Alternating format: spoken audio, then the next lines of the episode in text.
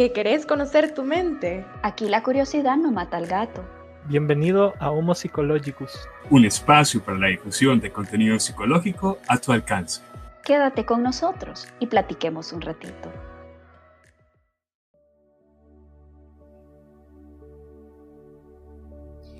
Hola, bienvenido, querido escucha, querido quórum, ¿cómo están? Espero que hayan tenido una semana llena de reflexión, gratitud, de apertura al aprendizaje y sobre todo de mucha gentileza con ustedes mismos. Yo sé que ha sido una semana anterior de un clima terrible, lleno de lluvias, lleno, falto de sol, y pues todo eso nos pone un poquito de decaída y todo lo que está sucediendo en el mundo y pues siempre la permanente amenaza del COVID-19. Pero en todo eso siempre hay un rayo de sol que hay que tenerlo siempre presente. Y este día pues vamos a tener ese rayo de sol en forma de discusión y de reflexión como solo el quórum puede hacerlo. ¿Cómo están chicos? Bienvenidos. Gracias, Anita. Yo estoy súper bien, presente. Qué bueno. Hoy sí estoy acá y se escucha muy bien. Yo no soy desde el baño. Mentira. Qué gusto pues, estar con ustedes, este, compartir nuevamente este capítulo. Va a estar muy lindo, así que quédate con nosotros, que escucha. Sí, hola chicos, ¿cómo están? Qué gusto verlos nuevamente. Y sí, definitivamente el tema de hoy, pues me tiene con mucha emoción porque es algo que todos debemos de poner en práctica y todos los días con Así es. Hola querido escucha, por acá todo bien, tengo frío, si les puedo decir que tengo frío, si me escuchan ahí un poquito porque tengo frío, aquí en la oficina central vea del Homo Psicológico. Hay una neblina bastante rica y también si me distraigo un momento porque estoy viendo cómo viene bajando, así es que eh, como decía Saida, un tema muy interesante y que creo que al igual que como los demás temas, los va a hacer reflexionar y les va a ayudar también. Porque he tenido retroalimentaciones de personas que han escuchado el podcast y los ha ayudado en algunas situaciones que están atravesando. Así es que esperamos que este tema también sea de ayuda y que puedas pues, reflexionar al respecto. Así es. Bueno, yo creo que con esta introducción un poco vaga, creo que es necesario que vayamos de lleno al tema. Y esta vez vamos a hablar de algo que realmente no nos gusta hablar de, porque es algo que asumimos que todos sabemos hacer, pero que realmente cuando llegan los momentos duros, los momentos alegres, todos esos momentos con significados, pues nos quedan, no nos sobra. Y eso es la capacidad de poner y respetar los límites. Uh. suena, más fácil de lo que suena? ¿Lo dije bien? Eh, no. Es más difícil de, lo, que, suena, creo que. Sí, eso. Sí, es mucho más Está difícil. Está igual que, el, que el calzón de agua de la vez pasada, ¿verdad? No van a dejar de esa. o del respeto respetable, ¿qué es Sí, totalmente. Wow, límites. Límites, así es. Bueno, yo creo que todos tenemos eh, la idea vaga de los límites, pero a mí me gusta remontar al origen de las palabras. Y límites viene del término latín limes, que quiere decir borde o frontera, y después se le agrega el sufijo y llega a ser significado de restricción. Ok, bueno, yo creo que esa es una definición bastante básica de lo que se establece un límite. Es el límite físico. Es decir, por ejemplo, el ser humano termina a donde comienza su piel, la epidermis. Ya ahí deja de ser parte de y se, es literalmente la envoltura donde estamos nosotros. Límites también pueden ser los límites territoriales, es decir, el país tal, el país tal, la ciudad tal, el municipio tal, todos esos límites. Pero chicos, yo quería que discutiéramos por qué desde la perspectiva psicológica los límites son importantes. Bueno, es una opinión eh, muy personal y que creo que la he logrado definir, vale la redundancia, a lo largo de la carrera y mi proceso psicológico. Es importante, uno, porque te permite conocerte a ti y qué es lo que tú demandas o esperas de los otros que te respeten. Dos, porque ya cuando tú entiendes cuáles son tus límites, pues te va a ayudar a aceptar los límites de los demás. O sea, creo que aquí es bastante importante mencionar que hay, que hay veces que nosotros queremos que los demás respeten nuestros límites.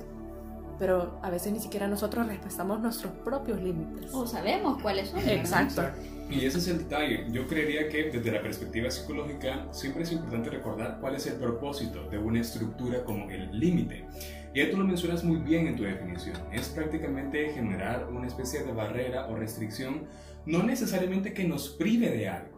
Porque también es importante recordar que el límite no constituye una estructura que es únicamente para defenderte del ambiente, sino más bien precisamente para delimitar el espacio que ha de verte florecer a ti como ser humano. Es decir, que un límite también implica, implica pautas este, como el conocimiento de valores, el reconocimiento de tu espacio, el valor que tiene tu espacio y lo que tú permites. Entonces, en la medida que un límite se orienta a respetar tu espacio, tu desarrollo como persona y no precisamente te resguarda el ambiente que puede ser hostil, bueno, es un límite sano que tú puedes identificar en otras personas. Por eso es que a mí me gustan en los procesos de socialización inicial, cuando te empiezan a enseñar este, nor- normas de convivencia, los valores, porque terminan siendo las bases del establecimiento de un límite muy bueno. Sí, y como mencionaba Billy, también creo yo que parte un poco esa noción de esa cultura que tenemos nosotros de ir contra.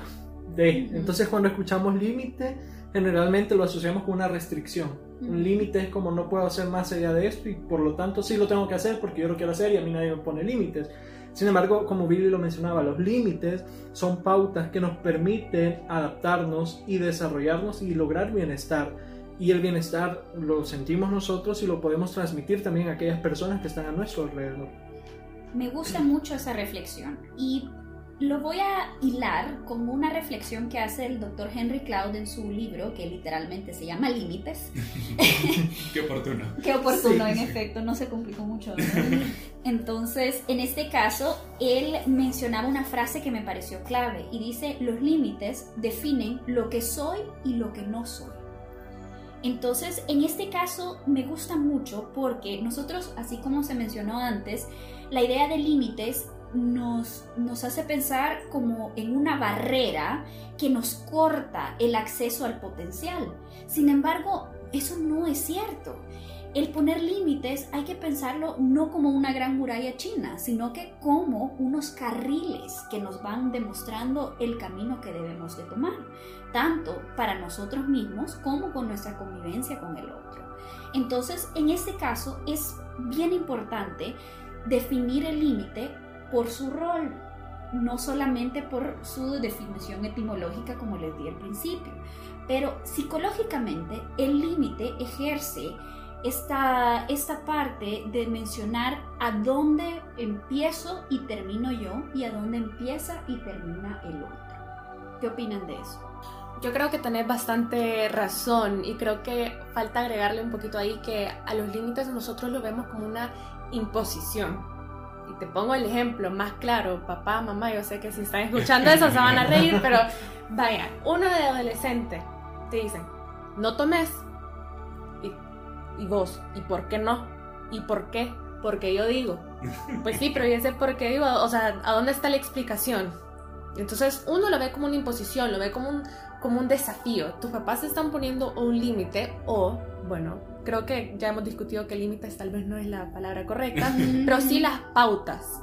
Un camino sano, un camino que no te va a poner en peligro, pero sí creo que falta esa explicación de, del porqué del límite. Sí, y qué buena reflexión porque traes a coladera un punto importante, la familia. Ya nosotros platicábamos antes de iniciar lo fundamental, es, lo fundamental que es que tu familia modele los límites. Y no precisamente porque sea la familia quien deba restringir, por así decirlo, sino más bien resguardar precisamente la construcción de esos carriles que han de delimitar tu espacio y el de otras personas. Porque en la medida que tú desde pequeño interiorizas el concepto de yo en cuanto a otros, es decir, yo soy yo y ellos, que no son yo, también existen, Exacto. tú te individuas, inicias un proceso de individuación que es fundamental para entender tu lugar y también entender el de los otros. Y lamentablemente también es a veces la familia el espacio en el que estos límites no se enseñan. Exacto. Y referimos a lo que mencionaba Herbert al principio, es que solemos creer esta cultura de la censura, de la censura y de la restricción en lugar de dar la apertura a una cultura del crecimiento personal con base en lo que tú eres y lo que son los demás. Así es, creando un diálogo abierto y democrático. Es decir, una cultura de confianza y no de censura. De comunicación asertiva. Así es, a eso quería llegar, eso. Bueno, querido escucha, eh, si no te has tomado el tiempo de escuchar el capítulo anterior, pues te lo recomiendo que hagas una pausa ahorita y regreses al otro, porque la asertividad, creo que podríamos llamarlo, el cimiento para establecer límites de una manera abierta y democrática. Porque no es lo mismo que te digan, así como mencionaba el ejemplo Saida, no lo puedes hacer porque yo digo, que alguien se siente contigo y te diga, bueno, yo creo, y ha sido mi experiencia, que el tomar a la edad en X, entre 14 y 19, pongámosle así, no solo no es legal, porque les recuerdo que no es legal antes de los 18 años, y simplemente no les va a acarrear algo bueno, porque no se están estableciendo los límites personales todavía. Entonces, si tus padres te dan unos límites y se toman el tiempo de explicarte por qué, ese límite ya no es de ellos, es tuyo. Lo has transformado en tu decisión. Pero fíjate que hay algo que me da risa.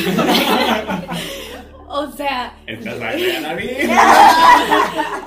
a mí me da risa porque es como, no sé si a ustedes les ha pasado, pero sus papás les cuentan, como, no, es que a mí me decían, eh, mientras vos vivas en esta casa se va a hacer lo que, lo, que, yo diga. Y vienen ellos y es como, no, es que yo no voy a hacer así con mis hijos, yo, no, yo, yo les voy a explicar los límites, que no sé y vuelven a hacer lo mismo. Y de ahí uno, di, o sea, yo digo, no, es que yo no voy a hacer así, pero quién sabe. Mira, mira qué interesante. no hay, que escupir para arriba, vea. No, eso, eso, eso, es un punto bien interesante que se estudia en todas las ramas de la psicología y que estudia la dinámica familiar. Y es que, querido escucha, si tú no te has dado cuenta, hay mucha teoría psicológica que remite a que tú te conviertes en tus padres mm. eventualmente. Pero hay un poquito de trampa en esa premisa. Así es. Y es que nosotros somos particularmente la generación que se ha encargado de deconstruir los conceptos que se asocian a los estilos de crianza y de interiorizar la necesidad de romper esos esquemas disfuncionales. Es decir, por ejemplo, encontramos en una sociedad como la salvadoreña una cultura familiar bastante estricta, caracterizada por la imposición de barreras que no permiten el florecimiento personal, cuando, por el contrario, un límite lo orienta. Esa es la gran diferencia entre imponer una barrera y establecer un límite en familia. Porque si un límite, como tú mencionas, es, es dialogado, es democrático, puedes llegar a un consenso que se interioriza y se convierte en un recurso personal para tu protección personal y la de las personas que te rodean. Es decir, si tú aprendiste que jalarle el pelo a tu compañerita en clase es un límite personal transgredido en tu compañerita, muy posiblemente lo vas a tener en mente. Entonces no lo vas a hacer. Por el contrario, cuando es la vida que te enseña que esas cosas no se hacen, llámese a ti te jalaban el pelo en la escuela, toma un poquito de, connotación diferente. Empiezas a ver que es importante esto en la convivencia. Y hay un, un, punto bastante importante que me recuerda ese ejemplo, sobre todo de las chicas que le jalan el pelo, ¿verdad? Hay una explicación que a mí siempre me parecido un poco peculiar que dan, los, que dan los padres, que cuando un niño es agresivo hacia una niña, le dan la explicación de que es porque le gustas. Y tiene ah. pena de hablarte. Y por tiene pena de hablarte y por eso te jala el pelo. Bueno, chicos, yo creo que este no es el capítulo en que deberíamos hablar de, esa parte de misoginia. machismo patriarcal. Así es, pero sí es importante que eh, analicemos por qué está esta lógica. O sea que ahí simplemente es una transgresión de un límite. ¿De dónde viene ese discurso? De los padres. Así es. Entonces, a mí siempre me ha llamado la atención, al igual que Anita, el origen, el papel que tienen los padres en el modelaje de los límites de sus hijos. Es decir, que si escuchas que tu mamá te dice, no, este, cuando te jalan el pelo, quiere decir que le gustas, esa niña ha interiorizado del discurso de la persona más importante, eh, más importante en su vida que cuando ella se empieza a enamorar puede permitir que le jalen el pelo. O cosas peores, ¿verdad? Cuando, cuando se va creciendo incrementa ese tipo de agresividad. Entonces hay que tener mucho cuidado con las explicaciones de los límites y hay que tratar de dejar de lado un poco la misoginia, ¿verdad? Aprovechando. Aprovechando, ya que está el, el espacio para decirlo. Y eso pues nos lleva a otros ejemplos, por ejemplo, algo un poquito más, eh, no benigno, pero por lo menos un poco más vago que podríamos abordar, sobre todo con los niños, es cuando a los niños les dicen, eh, vaya a darle un beso a fulanito o a sutanito.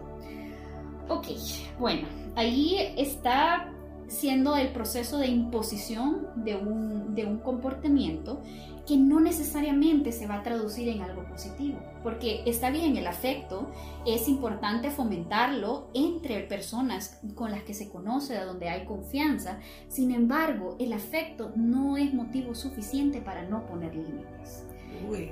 Ajá, Es ¿verdad? bonito, muy sano tenerlo en mente. Sí, definitivamente, porque eh, cabal lo que estábamos discutiendo antes de, de empezar el episodio, o sea, hay una gran diferencia entre que le enseñes a tu hijo a tener modales a que lo obligues. A romper sus límites personales. Exacto. Tal vez el niño no entiende, eh, por menos de 10 años, tal vez no entiende qué es el límite personal, o sea, o el espacio, pero cabal, bueno, mamá, papá me dice, Ujú. Sí. que tengo que ir a saludarlo de beso y tengo que aguantar que esta persona me abrace, pues puya, de ahí que viene, algo peor puede pasar. Claro. Pero eso mismo de que papá y mamá me dicen que lo vaya a saludar y que me aguante o si no me van a castigar, uy, esto genera una cultura del secreto después. Exacto, eso es la cultura de la censura que hace que los canales de comunicación en nuestras relaciones en general no fluyan.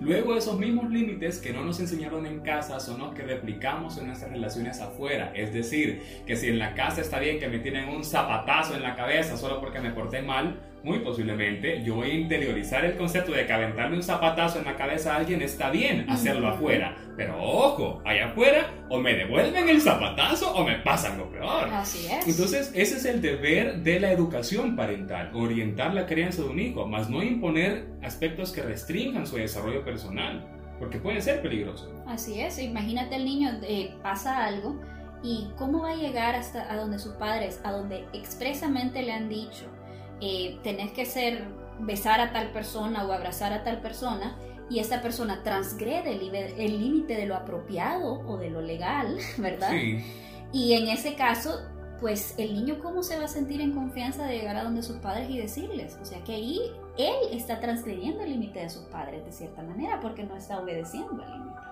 Entonces sí hay que tener muchísimo cuidado con los límites.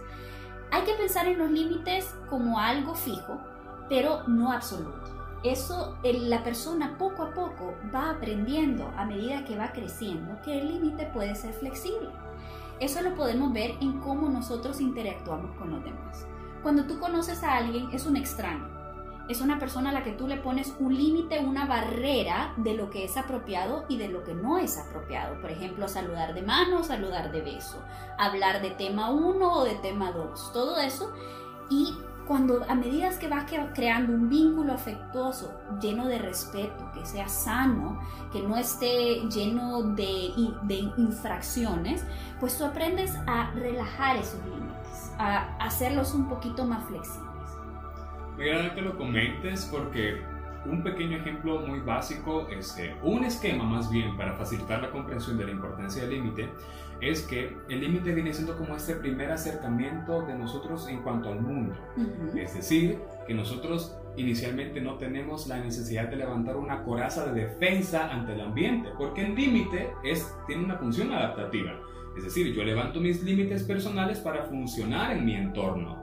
Sin embargo, cuando hay una ausencia de límites, es muy probable que la persona para defenderse de su entorno o para interactuar con el entorno tenga que levantar estructuras de defensa Ujú. que no son necesariamente límites, porque la finalidad del límite no es privar el desarrollo personal. En cambio, la estructura de defensa tiene el propósito de conservarla, de protegerla, es decir, que no hay una apertura al mundo externo. Entonces, por eso es que es importante tener en mente que un buen límite familiar cimentado, un buen límite personal interiorizado, te previene de la necesidad de estructurar defensas en contra del mundo. Porque no es lo mismo decir tengo un límite personal a decir yo me defiendo del mundo. Así Es es. bien distinto. Claro, como lo menciona Billy, los límites, y como te lo decía en un inicio, también nos ayudan a adaptarnos. Los límites no nos alejan de las personas, los límites no son para privarnos muchas veces incluso de sentir. ¿Por qué? Porque a veces es como yo tengo mis límites, no me puedo enamorar porque tengo mi límite de no enamorarme, hablando efectivamente, por ejemplo. Y, y es muy común en nuestra cultura. Ya no me vuelvo a enamorar y si veo que alguien me está empezando a atraer o me está empezando a generar alguna reacción de parecida a enamoramiento, ya no. Le dejo de hablar. una defensa más que a un Exacto. límite. Exacto. ¿Por qué? Porque, y, lo, y decimos, no es que yo tengo mi límite. de aquí he dicho que no voy a pasar, de aquí he dicho que yo no voy a seguir, pero ¿será que en realidad nos está sirviendo para algo positivo? Exacto, es que tiene, si ya no tiene utilidad, pues ese límite ya hay que reconsiderarlo, ¿verdad? Sobre todo ese límite tan extremo como decir no me voy a enamorar solo porque tuve una mala experiencia, pues. Me agrada, Anita, que tomes el punto de los límites extremos porque precisamente eso es lo que se convierte en una defensa que puede llegar incluso a ser patológica. No es lo mismo un límite, por ejemplo, en relaciones interpersonales, como por ejemplo, ok, cuando yo conozco a alguien por primera vez, no me gusta que me saluden de beso, prefiero saludar de mano, es un límite personal que es perfectamente adaptado, es tu, es, tu, es tu vida, es tu posición, es tu derecho a establecer límites. A, por ejemplo, decir, no me voy a volver a enamorar cuando empiezo a sentir afecto. Eso ya no es un límite, eso es una defensa, es una estructura de defensa que te desadapta, que ya dejó de cumplir su papel. Pero ojo, ¿en qué punto de tu desarrollo interiorizaste el que tenías que defenderte de los afectos, por ejemplo? Por eso es que yo insisto, cuando hablo con mis hermanos que tienen a sus niñas, o cuando tengo la oportunidad de platicar con algún papá, es como, mire, escucha a su hijo, pero enséñale tal y tal cosa, porque en serio, querido escucha, esto se aprende en casa inicialmente. Uy, sí, definitivamente. Y me encanta que has dicho eh, lo de las relaciones interpersonales, porque si uno no aprende a establecer límites en su casa, pues esta falta de límites te va a tocar aprenderlas por las malas. Te expone a todo. Sí, y definitivamente lo que estaba diciendo eh, Anita en un principio, que amor no significa que no vas a poner límites. Y eso es muy, muy importante, ya especialmente si tenés amigos o tenés tu novia, novio, lo que sea, e incluso con tu misma familia. Eh, vos puedes pensar como, no, porque aquí hay amor, no importa la forma de amor que tú sintas, pues significa que yo no puedo decir que no. Mm. O que tengo que exigir que me, que me respeten. Mm. Es, es muy, muy diferente. Sí, los límites personales, ya el establecimiento de límites personales constituye un hito evolutivo. Cuando tú ya tienes en tu mente la capacidad de establecer un límite personal, wow. Yo recuerdo, esta fue una historia divertidísima, pero tiene mucho valor para mí, porque fue con mi hermana. Resulta que se le había escapado el periquito de ella y pasó desconsolada que se había escapado su periquito, casi que vivió un duelo, literalmente vivió su duelo. Y yo recuerdo que cuando me lo contó, yo me reí de ella y me dijo, es mi mascota y no te puedo permitir que te rías del dolor por haber perdido mi mascota. Así que te pido que si no me entendés, por lo menos no te burles de mí. ¡Guau! mi hermana es psicóloga, una de mis hermanas mayores es psicóloga, solo para que sepan. Ese nivel de asertividad me marcó. Yo habría tenido cuántos, como 16 años, 15 años, estaba bichito. Pero me encantó la asertividad de hacerme conocer cómo se sentía y por qué era importante para ella que yo respetara ese sentir. No se me olvida, lo atesoro como las escuelas de vida más lindas que he tenido. En efecto, y me gusta mucho esa, esa pequeña anécdota porque nos lleva a la idea de vincular límites y responsabilidad. Bueno, yo creo que la palabra responsabilidad en la vida de muchos es una palabra que cuesta aceptar y que cuesta al mismo tiempo decir, ok, yo también soy parte de esta especie humana y tengo responsabilidades que cumplir. Pero ¿cómo vinculamos la idea de límites y responsabilidad? Cuando tú estableces un límite, estás estableciendo un perímetro, sea literal o figurado, a donde todo lo que está adentro de ese perímetro cae bajo tu tutela. Tu cuerpo, tus emociones, tus ideas, todo eso está bajo tu, eh, tutela y las consecuencias de eso también están bajo de, tu tutela. Entonces ese límite te da el parámetro a donde va a estar esa responsabilidad que tú vas a ejercer sobre tus decisiones, sobre tus acciones, sobre tu comportamiento. No sé qué opinan ustedes. Súper. o sea, me quedé sin palabras. No, pero se me vino a la mente el ejemplo de, de este, de este eh, chero que estaba en políticas que, que chocó. Ah, sí. Ajá. Que ya lo habíamos mencionado. sí, vaya. Los límites. Saber poner límites en tu comportamiento afuera, ¿verdad? Cuánto vas a tomar.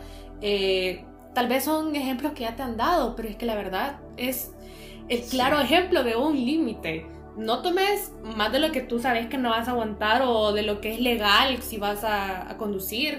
Eh, límites de, bueno, no se le pega a una mujer e igualmente no se le pega a nadie. A, un hombre, o sea, a nadie. Entonces, estos límites sí es muy importante que los reflexionemos porque tal vez los escuchamos, pero no los ponemos en práctica. Y un límite muy importante, lo hablábamos también con los chicos, el aprender a decir no. Cuando como persona voy a aprender a decir no? De repente llegan y nos dicen, haga tal cosa, sí, haga tal cosa, sí, haga tal cosa, sí, sí, sí. Y en todas ese montón de cosas que tenemos que hacer decimos, ya no tengo tiempo, pero llega alguien más y nos dice, tal cosa, sí. Entonces es muy difícil a veces también ponernos el límite de aprender a decir no, por esa misma cultura de que tengo que ser educado, tengo que responder a las demandas y tengo que, pues, aceptar o dar la bienvenida a todo lo que se me dice, pero a veces es necesario decir no ¿Para qué? Para darnos un espacio a nosotros y ponernos un límite personal de decir hasta aquí trabajo o hasta aquí me esfuerzo por hacer esto o hasta aquí ayudo en esto, pero de aquí para allá ya es para mí. Y ojo, querido escucha, no te estamos diciendo que seas descortés. El decir no no es descortesía. Al contrario, estás siendo genuino y sincero contigo mismo y con el otro. Sin embargo, hay maneras de decirlo. A mí me encanta lo que he mencionado. Herbert mencionó espacio, tú mencionabas al principio los límites definidos por la piel, y es que yo creo que algo importante a la hora de recordar qué es un límite es básicamente lo que es tu dominio, es decir, tu dominio físico, tu dominio psicológico, tu dominio emocional, de amistades, etc. Es tu territorio personal. Tú puedes autoproclamarte el rey o la reina de tus dominios en cuanto comprendes que es tu territorio y que es tu deber protegerlo. Ahora, me llama la atención también que hay muchas personas que permiten muchas transgresiones de esos límites. Por ejemplo, nosotros disfrazamos la agresión de una forma tan sutil que la mayoría de personas no entienden por qué se sienten mal por algo que les dijeron pero lo que realmente pasó es que fue una bala disfrazada de una palabra la que transgredió un límite personal tuyo en tus relaciones emocionales. Es decir, que si yo soy con una persona conviviendo y esa persona me agrede con alguna forma de humor sarcástico o con alguna actitud hacia mí, a mí me deja un sinsabor bien feo un malestar. A veces ni siquiera entendemos por qué. La respuesta es, violaron tus límites emocionales. Entonces es bien importante cuando uno no tiene identificado bien el límite personal, vienen esos sinsabores inexplicables. Es decir, uno no termina de entender por qué se sintió ofendido, por qué se sintió mal. A diferencia de una persona que dice claramente, yo no permito el sarcasmo en mis relaciones interpersonales. Me parece divertido, sí, pero hasta que se vuelve una amenaza para alguien, no. Entonces es lindo que una persona sepa inmediatamente por dónde le llegaron, porque eso implica que ese es un buen reconocimiento de tus dominios personales.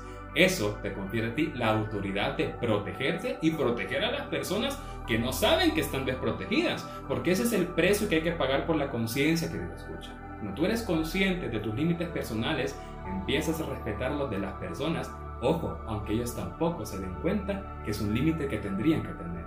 Así es. Sí, definitivamente. Y me gusta bastante lo, lo que has dicho, porque, bueno, pensemos como los límites como que si tú, tu ser, pero una persona. Tú no vas a dejar entrar a cualquiera a tu casa. Así Exacto. Entonces, ¿por qué vamos a seguir aguantando? Bueno, creo que eso, el análisis más simple que he hecho en mi vida, es que permitimos todas estas cosas porque somos una cultura de aguantate. Y si no te aguantas, pues sos un débil. Y si no te aguantas, pues vamos a hablar mal de ti, te vamos a rechazar eh, y ya no te vamos a querer. Entonces sí, definitivamente me gustaría pensarlo como, como una casa y tú ubicas pues tu espacio físico en la parte de abajo, tu espacio psicológico pues en la parte de arriba de la casa, como tú quieras. Qué lindo, me gusta. Sí, gracias. Pero sí, definitivamente, si tú no vas a permitir que cualquiera entre a tu casa, ¿por qué vas a seguir permitiendo que te dañen emocionalmente, físicamente, psicológicamente o como tú le quieras llamar? Eh, definitivamente tenemos que romper esa o terminar esa cultura de me tengo que aguantar. Y estos últimos dos comentarios traen a la luz otro factor bien importante del límite. Estamos hablando de poner límites a los demás, pero ¿cómo hacemos para aceptar los límites de los demás? ¿No les parece que ese es el otro lado de la moneda que hay que explorar un poquito? sí, la verdad es que tienes razón. Yo siempre he pensado que uno aprende a respetar límites de otras personas cuando reconoce muy bien su lugar, pero ojo, también el lugar de las otras personas. Esto me lleva al capítulo de empatía que nosotros hicimos. Ese punto en el que tú te reconoces a ti mismo en la otra persona. En consecuencia, esa persona es igual es plena de la dignidad que tú mereces, del respeto que tú mereces, del manejo, del trato que tú ameritas.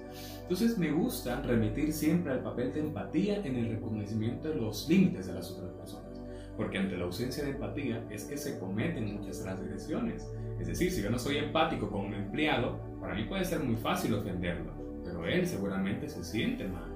O si yo no soy empático con la persona que está, qué sé yo, en, la cruzada de la calle y los vehículos no dejan de circular, si no me puedo poner en el lugar de ella aguantando un talegazo de agua y detengo mi carro para que pase, muy difícilmente los cambios van a suceder.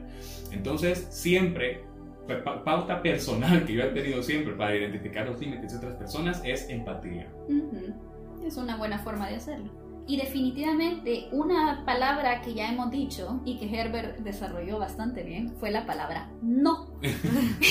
a todos nosotros nos, nos cuesta mucho escuchar una, un no, porque rompe con una expectativa que teníamos sobre cómo iba a ser la interacción con la, con la persona, el, el objeto que deseamos o la persona que deseamos, y que te digan no. Pero cada interacción, sea con el mundo, con el objeto, con el sujeto, tiene que tener una respuesta de ambos lados. No se puede simplemente imponer mi límite, mi deseo sobre el otro. Ah, ¿verdad? Ya se complica un poco más la cosa. Prácticamente cuando te dicen no en la cara algo que querías o deseabas. Está fuerte. Pues Pero por eso hay formas de decir no. Porque, querido, escucha, si te invitan, no sé, a salir, pero tú no estás teniendo un buen día, te sientes mal, está bien que tú digas, bueno, mira, la verdad es que hoy he tenido un mal día, no me siento bien eh, y quiero pasar tranquilo aquí en mi casa. Así es. Dijiste que no a la invitación, pero lo dijiste de una manera asertiva, validándote a ti y respetando al otro. Así Reconociendo tu territorio. Y qué lindo ejemplo. Yo conozco una gran cantidad de personas que se desintegran permiten que hagan y deshagan lo que quieran con ellos hasta el punto que dicen, hey, vamos a, vamos a un chupipari al, al lago. Y está bien, chévere, si está consensuado y quieres ir, buenísimo. Pero cuando te obligan por presión social a asistir a algo, viola tus límites personales, crear conciencia del yuca. Pues sí. Y, claro, y eso que hablaba Billy de la empatía también y lo que mencionaba Anita, de la otra cara de la moneda te permite a ti decir, ok, probablemente esa persona no esté pasando un buen momento nos vamos a ir los que vamos a ir, pero después vamos a ver también de qué forma podemos empatizar con esa persona y preguntarle cómo estás. ¿Necesitas ayuda en algo? ¿Querés que te vayamos a ver? ¿Querés que te, podemos hacer algo por ti? Obviamente no asfixiar a la persona encima, encima, encima. Sin embargo, darle esa oportunidad para que pueda también expresarse y sentirse bien. Porque eso es lo que pasa también cuando estamos al otro lado de la moneda. Y una persona viene y pues nos quiere decir que no, pero como ya nos conoce cómo somos muchas veces, tiene miedo a decir que no. Así es. Y no hay que tenerle miedo al no. Simplemente es, es, es un límite. Es el arte de decir no también. Es el arte de decir Hablamos de arte y realmente el arte es un subproducto de todo lo que tú como ser humano sintetizas y expresas. Entonces, el no puede ser la máxima artística que te imagines en una circunstancia en la que surge para no solo protegerte, sino para validarte, para reconocerte, para identificarte a ti en poder de decir no. Es decir, no simplemente porque puedes, no, ni siquiera porque tengas que explicar a alguien, ni siquiera mm. porque tengas que rendir una cuenta, sino porque puedes hacerlo y es tu derecho ejercer el poder decir no. Qué rico. Qué liberante. Imagínate poder tener un compromiso y decir, no voy a ir porque la verdad es que me siento cansada y que la otra persona puede decir, sí, se siente cansada y no que empiece a divagar en su cerebro que ya no me quiere. Incluso en el trabajo pasa. Sí, exacto. En vez de, de inventarte excusa y media para decir que no. Sí o sea, tipo en lugar de decir, fíjese jefe que tengo una reunión ahorita con la familia, simplemente puedes decir, fíjese jefe que no, me siento agotado mentalmente y tiempo ahorita no tengo. Así que ahorita por ahora le quedo mal, pero para la próxima tal vez sí. Voy a interiorizar el miedo que te despidas si sos así de franco. Pero mientras tú sepas que, dice, que dices no por los motivos correctos, pues tú sabrás cómo te manejas. Así es. Bueno chicos, creo que con este, estas últimas reflexiones hemos cubierto la reflexión semanal que es el límite. Y... De la vida tal vez. y yo sé que puede ser que la palabra límites a todos nos traiga recuerdos a esas nalgadas infantiles. Ay, el chancletazo. Ay, chancletazo. Pero es importante y es importante elegir nuestros propios límites reflexionando siempre en los motivos que hay detrás. Así que con eso no, me despido este día y como todas las semanas lo dejo, acuérdense de reflexionar.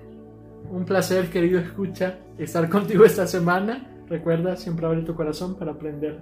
Y te invito, querido escucha, a que no veas los límites como un acto de egoísmo, sino eh, como un acto de crear tu propia comunidad con las personas que te quieren y que te respetan.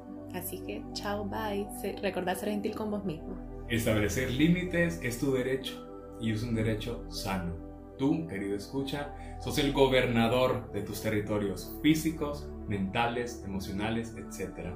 Así que yo te invito a que ejerzas ese papel y te comportes a la altura de ese rey o reina que eres en tu vida. ¿Ok? Así que siempre encuentre un espacio para agradecer. Puede ser que las cosas cambien increíblemente. Que estés muy bien, querido escucha. Gracias por escucharnos este día. Espero te haya gustado el tema. Si tienes más curiosidad, no dudes en contactarnos a nuestro Instagram o a nuestro correo electrónico homopsychologicus2020 gmail.com. Siempre estaremos para ti.